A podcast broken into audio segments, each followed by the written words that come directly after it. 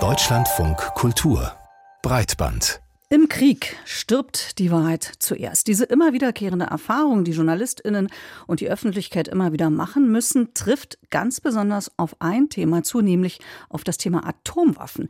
Nur wenige haben Ahnung davon. Eigentlich will man auch gar nicht so richtig drüber sprechen, weil es einem Angst macht. Und Informationen sind auch rar gesät und meist widersprüchlich. Trotzdem verhandeln die Medien die Gefahr einer Nukleareskalation in diesen Tagen hoch und runter. Zuletzt waren es Behauptungen Russlands, die Anlass gaben.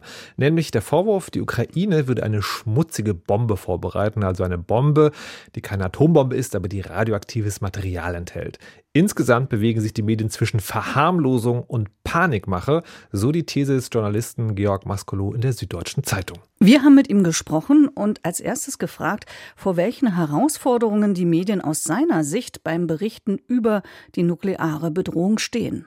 Also zunächst mal lohnt es daran zu erinnern, dass es praktisch keinen Bereich gibt, über den es so schwierig ist zu berichten, weil alles, was mit nuklearen Fragen sich beschäftigt, höchster Geheimhaltung unterliegt. Und wir wissen aus der Geschichte, dass Bluff und Täuschung auch stets dazu gehört haben. Also wenn wir auch zurückschauen in große nukleare Krisen, die wir erlebt haben seit 1945, dann sieht man, dass das Atomzeitalter seine Geheimnisse, wenn denn überhaupt, nur sehr sparsam und langsam preisgibt. Und man sieht, dass vieles, was man damals vermutet, was auch berichtet worden ist, dann doch an wesentlichen Stellen anders gewesen ist. Deswegen gilt es sich immer bewusst zu sein, dass über dieses Feld zu berichten einfach stets eine besondere Herausforderung ist, weil man es mit so viel Unwissenheit zu tun hat. Jetzt haben Sie also gesagt, es ist eine Herausforderung, aber andererseits auch, dass das so ist, ist schon länger bekannt. Wie würden Sie denn jetzt die aktuelle Situation beurteilen? Wie bilden denn die deutschen Medien das Thema seit Beginn des Ukraine-Kriegs ab? Also zunächst mal würde ich sagen, dass wir es hier ja mit einer ganz besonderen nuklearen Krise zu tun haben, weil sie aus zwei gleichrangigen Herausforderungen besteht. Auf der einen Seite, das ist seit Beginn vor allem das Ziel der westlichen Staaten, eine große militärische Auseinandersetzung mit Russland zu vermeiden. Und auf der anderen Seite sehen wir in einer historisch beinahe einmaligen Dimension, dass der russische Präsident bereits seit Beginn des Krieges, ich erinnere an die ersten nuklearen Manöver, die noch vor dem Einmarsch in die Ukraine stattgefunden haben, einen brutalen Angriffskrieg unter diesem nuklearen Schutzschirm durchzuführen, also eine ganz ungewöhnliche nukleare Erpressung durchzuführen und zu sagen, steht mir nicht im Weg, mischt euch nicht ein, andernfalls bin ich bereit, bis zum Äußersten zu gehen. Das heißt, das hier ist eine nukleare Krise, in der wir es damit zu tun haben, dass wir eben beides verhindern wollen. Die große militärische Auseinandersetzung, möglicherweise bis hin zu einer nuklearen Auseinandersetzung.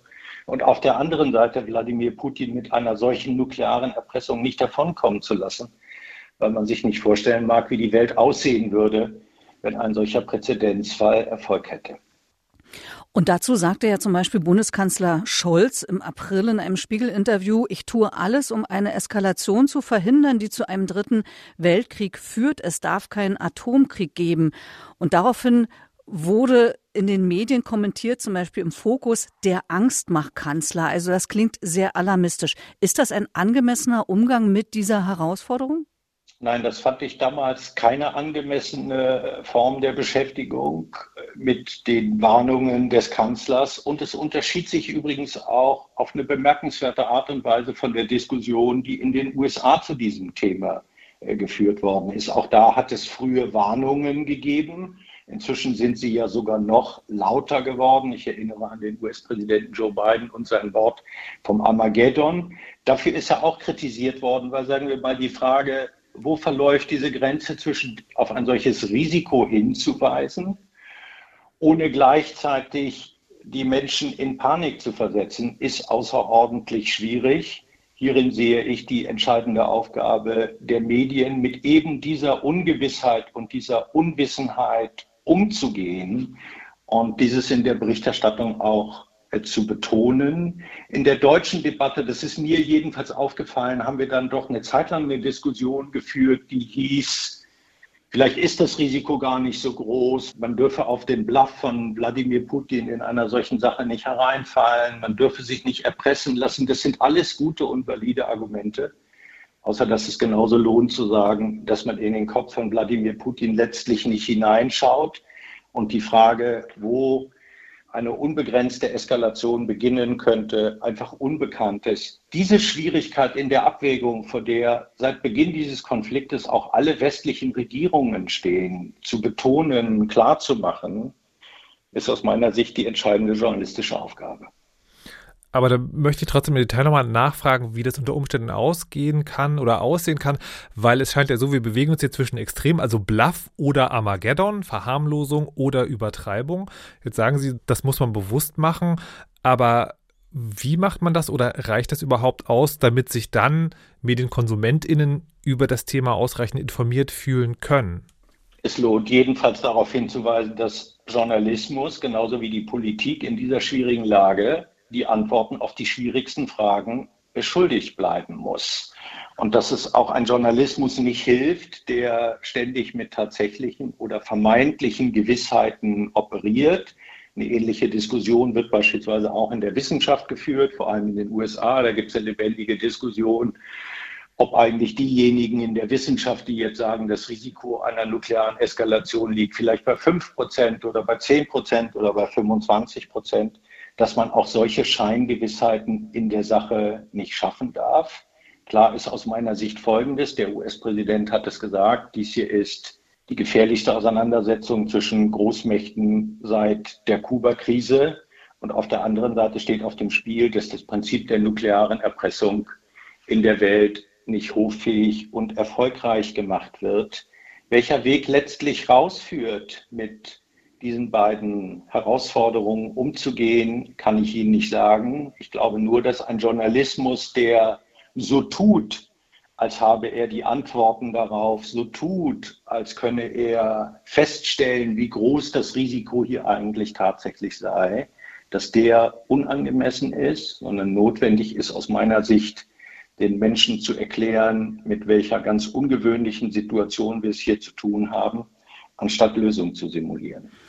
Das hieße aber auch, dass man sprachlich ein bisschen abrüstet.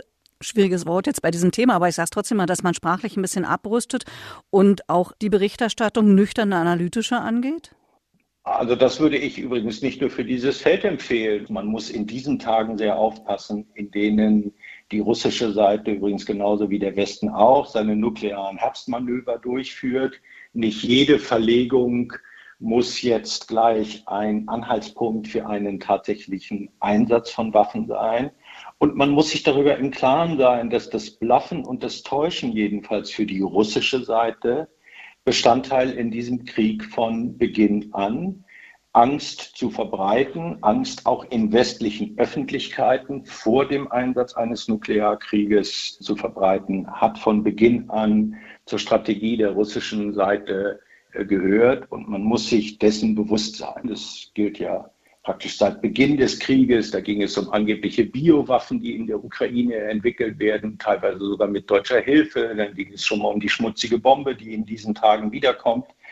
Die Behauptung, die Ukraine arbeite nicht nur an einer schmutzigen, sondern auch an tatsächlichen Bomben.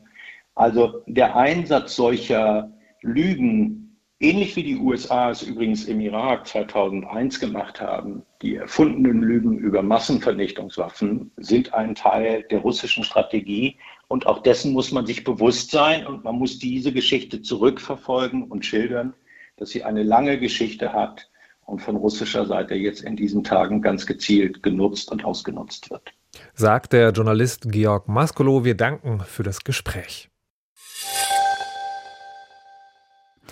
Auch WissenschaftlerInnen sind Teil des medialen Diskurses über die nukleare Bedrohung. Und auch sie haben eine Verantwortung, wenn es darum geht, wie das Thema diskutiert wird und welche Informationen und Perspektiven in die Öffentlichkeit gelangen. Wie also gehen Sie mit den Herausforderungen um, die dieses Thema mit sich bringt? Darüber haben wir mit Lydia Wachs gesprochen. Sie forscht bei der Stiftung Wissenschaft und Politik zu Massenvernichtungswaffen und Rüstungskontrolle.